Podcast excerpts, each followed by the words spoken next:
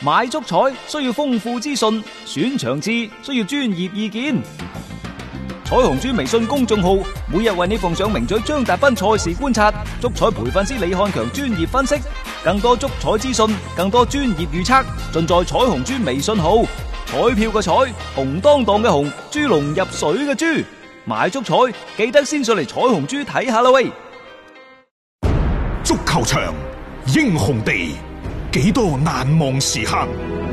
Breathtakingly brilliant. 從最後三分鐘絕殺逆轉到伊斯坦布爾勝利大逃亡，從希臘神話到冰島奇蹟， Mombana 從童話變成現實，從英雄變成傳奇。 world champion. 最偉大嘅球員，最不可思議嘅入球， Extraordinary entertainment. 勝敗之間只有一線，神奇之處，魅力所在， Here they come here. 只可意會，更可言傳。足球新勢力。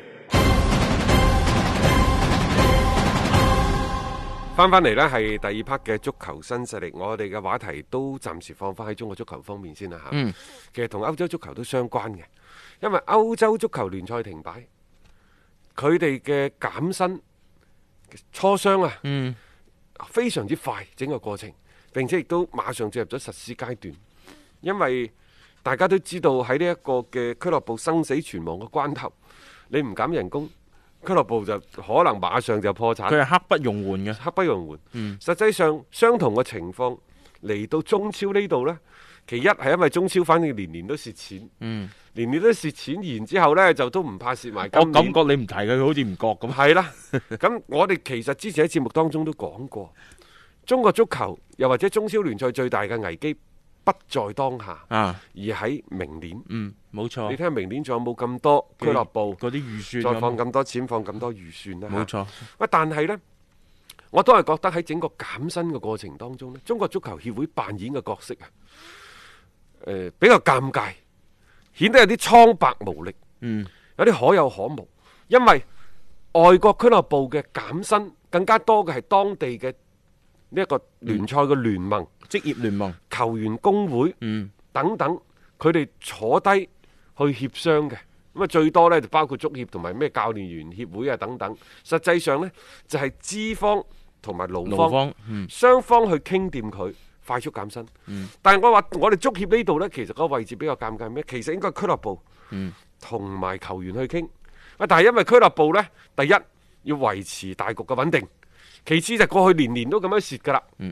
嗱咁啊都其實今年對於蝕佢哋開有條有即條係路對於佢嚟講有條並路唔係話一啲好突如其來嘅一啲變化咯。啊即係難聽講句，如果冇新冠疫情嘅爆發，正常進行聯賽，難道呢啲俱樂部就唔蝕咩？好啦即即係呢個係一個大前提。所以以而家問題呢就好嚟啦。因為中國足球協會如何去推動中超俱樂部嘅減薪呢個問題？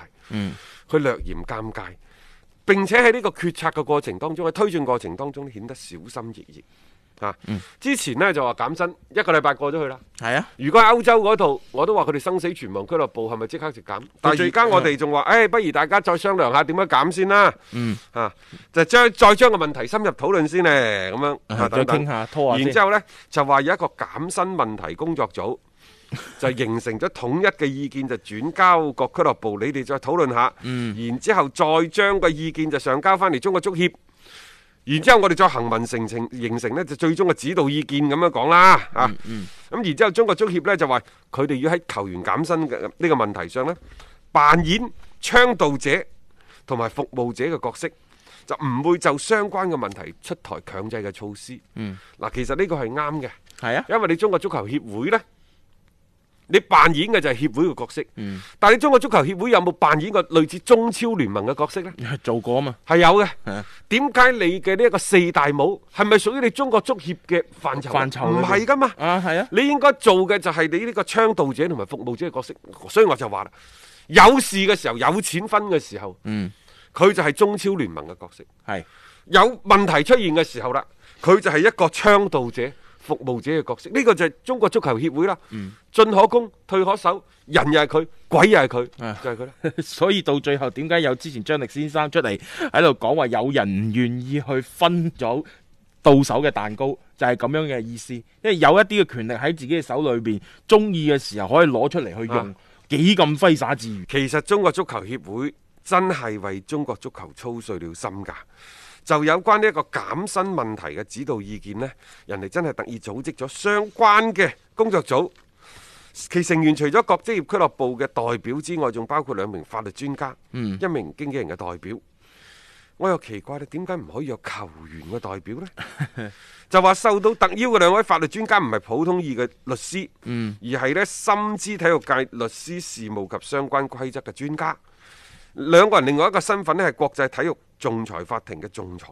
員。啊，對於佢哋嘅加入呢，足協嘅人士解釋就話，邀請呢兩位專業人士嚟，希望喺減薪呢個問題上，能夠俾相關各方，譬如俱樂部、球員提供法律支援啊。所以中國足球協會喺呢個角度嚟講，扮演嘅就係服務者嘅角色。適時咁樣話俾大家聽，佢係一個服務者嘅角色。然之後佢話，除啊咗服務者之外，我仲擔任倡導者嘅角色。嗯其具體工作內容呢，涉及三個方面。首先係根據俱樂部呼聲成立合理嘅工作組。嗯第二，同國際足聯對接對 FIFA 相關規則精細研讀，並吃透其中嘅精神內涵，邀請專業律師就提供專業嘅服務、啊。所以喺球員減薪呢個問題上，中國足球協會係唔會出台強制性嘅措施，都係要做 好 兩個角色：倡導者、服務者服務者。啊，係呢呢個亦都係我哋一直希望足協始終擔任嘅角色。唉，我同你講啊，真係有事有錢分嘅時候就係佢。啊，佢就扮演中超聯盟角色。係有擔當嘅時候，需要佢出嚟做嘢嘅時候，佢係扮演咗中國足協角色，亦就話喺中國足球協會同中超聯盟呢個角色嗰度，佢哋早就實現咗自由嘅切換，而且做得好好嘅自動，黨即係佢哋嘅角度嚟講做得好好嘅，做得好好嘅。係你突然間你話喂呢、個中超呢嚿嘢你俾咗我啦，嗯佢邊度制㗎？係咪先？啊，即係從呢件事情你就可以睇到，嗯，係啊，國家隊嗰度亦都一樣嘅，有成績就係我嘅，冇成績嗯 你或者差嘅就係李鐵嘅，你諗住孭飛教隨時練做炮灰然走後我哋人，又重新係揸緊青訓之類嗰啲嘢嚇。所以我終於理解，啊，又或者我再一次深刻理解點解全國球迷上下一致炮轟中國足球協會嗯，呢班人啊！冇姑且勿論佢嘅人品如何，我相信每個人都係願意為中國足球去做出貢獻嘅。嗯，但係呢個做貢獻嘅同時，喺取與捨當中，佢哋係取得多嗯，定係捨得多呢？將個問題留翻俾大家思考一下咯，即係種種嘅現象狀況，其實係可以更加深刻咁去揭露到一啲嘅事實嘅真相。反正角色就係咁樣樣噶啦。我就係問你，天津天海呢個准入問題，你準備怎麼辦？嗯，拖得就拖，俾唔俾到個最終嘅答覆出嚟先？到而家為止未有噶。咁點點解要一路咁樣樣係即係懸而未決，俾唔到大家一個個答案呢？因為你咁樣聯賽，你係一直冇辦法再向前去推進嘅，你連球隊嘅數量都確定唔到。該快你就快速推進。其實真正快嘅就係因為借住呢股春風，國際足聯已經有規矩話調係啊百分之五十冇錯冇錯，啊，所以你中國足球協會你點解唔可以你推嘅所謂四大帽啊咩轉會米帽、工資帽，你點解唔可以強力推進呢？你怕得罪邊個呢？你其實得罪嘅係全世界，你得罪嘅係全世界嘅球迷。可能你係保護咗某些球員嘅利益，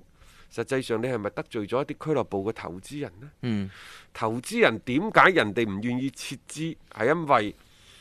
大家都頂硬上，退無可退，撤無可撤。嗯，正係需要你足協企出嚟，為佢哋舉起呢一把減薪嘅大刀。嗯你又冇所唔敢擔當。唔敢擔當，我做投資人，我都憎死你啦！ 所以先有嗰啲聯名上書啫 嚇。既然你唔擔當，不如俾我兩哋個做。應該快嘅，啊其一就係喺中超球員嘅減薪問題上，係你應該快；其二就係喺呢一個所謂嘅天海嘅准入制度嗰度，應該快嗯你應該快。慢喺邊度啊？你應該慢喺靜落個心嚟，好好地嗯做一個更加長遠嘅有關中國足球未來五年、十年，冇話大嘅規劃，青少年足球嘅培訓計劃。嚇嚇，有冇做先？啊啊嗰啲唔嗰啲唔好講啦。亦最關鍵仲有一樣嘢值得注意係咩呢？各位，恒大之所以呢個禮拜咁興，係咪因為應該分紅嘅事被扣咗五十萬啊，，嗯，爆咗啦吓！系啊，其實亦都成功咁幫中超公司幫中國足協轉移咗視線，所以我就話喺呢件事情嘅得着嗰度係一家便宜兩家着數，吓，係一家便宜兩家睇翻着數成件事係罰就罰咗五十萬，但係大家有冇留意喺中超公司公布咗呢一個分紅規定之後，大家俾五十萬搶走晒眼球，而冇留意到其實喺今次嘅中超公司俾嘅錢當中，平均每間俱樂部係六千五百萬，嗯但係就係呢區區六千五百萬，中國足球協會分咗兩次嚟發，都未發齊，都未發齊。啊，呢 呢個就好值得去即係佢發咗兩次㗎啦，第一次嗯係三千萬，第二次係一千五百萬，亦就話號稱分六千五百萬，實際上而家只係分咗四千五百萬，亦就話每個俱樂部大概就兩千萬，亦就係加埋超過三個億，三個億係未發嘅。嗯中國足球協會解釋係咩呢？佢話因為一啲贊助商同埋合作伙伴嘅費用冇收回，所以呢要等到呢啲費用到位咗之後再補發。嗯，咁 咁其實你本身嗰個嘅分紅唔係已經係已經落咗佢哋嘅帳嗰度嘅咩？咁而家又話佢有一個欠款咁樣嘅情況，即係話未分到各支嘅一個俱樂部裏邊。因為據我哋之前所知道，就算你就單單喺版權嘅收入上面，佢哋都唔止呢個數啦。咁其他嘅嗰啲數又點解會有咁樣樣嘅情況呢？誒、呃其實拖欠呢件事呢，就我哋有好專業嘅足球部、嗯記者去調查分析，就係係嘅，啊，係誒確實有拖欠嘅，確實有拖欠嘅。啊，啊，但係呢，佢哋都幫呢一個中國足球協會呢，就計咗條數，就話其實整個二零一九賽季啊，中國足球協會呢，就應該收入嘅版權費係嗯。二十億嘅。係啊，二十億。咁你將之前頭先講嘅嗰啲拖欠嘅嗰啲費用，你再將佢撇，因為嗰啲唔係屬於版權費用嘅其中一環嚟噶嘛。咁你嗰三點二億你撇翻落嚟，咁實際應該都有成十零億嘅，十六億以上，差唔多十一、十七億嘅一個嘅收入先係嘅。但係而家中超前兩次分紅四千五百萬十六隊波。嗯，即係等於五千萬啦，你嗯咪計佢最多嗯就係八個億到十個億之間都唔夠添。咁咁咪係咯，其實就唔應，即係嗰數對唔上啊，即係感覺上邊，你你個帳上面唔止唔嗰嚿係最錢㗎關嘛鍵一樣嘢係咩呢？嗯最關鍵係你中超，你係咪為咗保證球員啲利益，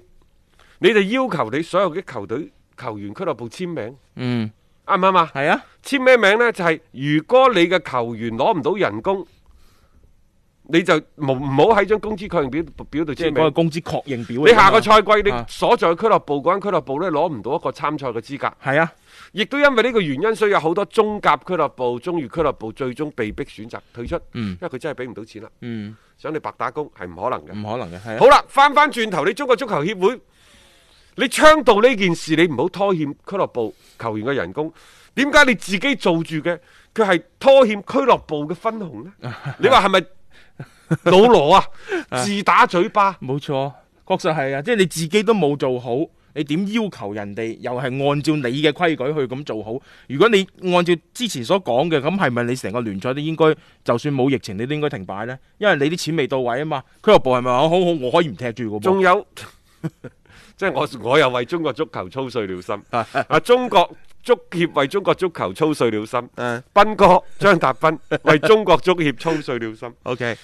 當年咁多嘅外援嘅調節費去咗邊啊？唔少嘅喎、幾千萬、幾大幾千萬一個嘅喎、呢個又係一個原案嚟嘅，到而家為止。罰款啦、係啊，係啊，嗰陣時嗰啲書法，每逢星期五，bang bang 咁樣出嚟。山大斬埋有柴，誒嗰嗰啲啱唔啱啊好犀利添， 去到邊度呢？啊，足協我又唔覺得佢真係即係冇家冇餘糧嗰只咯，啊，甚至乎可能有好多餘糧，大家都唔清楚。作為上市公司呢，你恒大上港嗰啲每年都要對股東交代嘅，所有嘅財務收入同埋支出係咪交代得清清楚楚啊？嗯嗯，即係呢個係亦都即係你唔夠透明咯。即係喺呢個嘅角度上面講，你足協你本身自己有冇做好呢一個嘅角色先？你要同社會同整個足壇，你要公開要透明，你令到俱樂部都知道究竟你哋喺度做緊啲乜嘢，咁樣你先能夠係令到啲俱樂部又係按照你嘅規矩去繼續去做呢樣嘢噶嘛。而家結果我哋足協好似喺呢方面做得並唔係話太理想啦，呃所以有好多嘅糾紛亦都係喺呢個嘅角度當中咧係產生咗出嚟嘅。一個為足彩愛好者度身訂造嘅全新資訊平台北單體育，經已全面上線。北單體育擁有基於北京單場賽事作出全面評估嘅優秀團隊，雲集張達斌、陳奕明、鐘毅、李漢強、呂建軍等大咖，為你帶嚟更專業嘅賽前預測分析以及賽後總結報告。北單體育無需註冊，一鍵辦理。想避免足彩市場起起伏伏，快啲嚟微信搜索公眾號北單體育。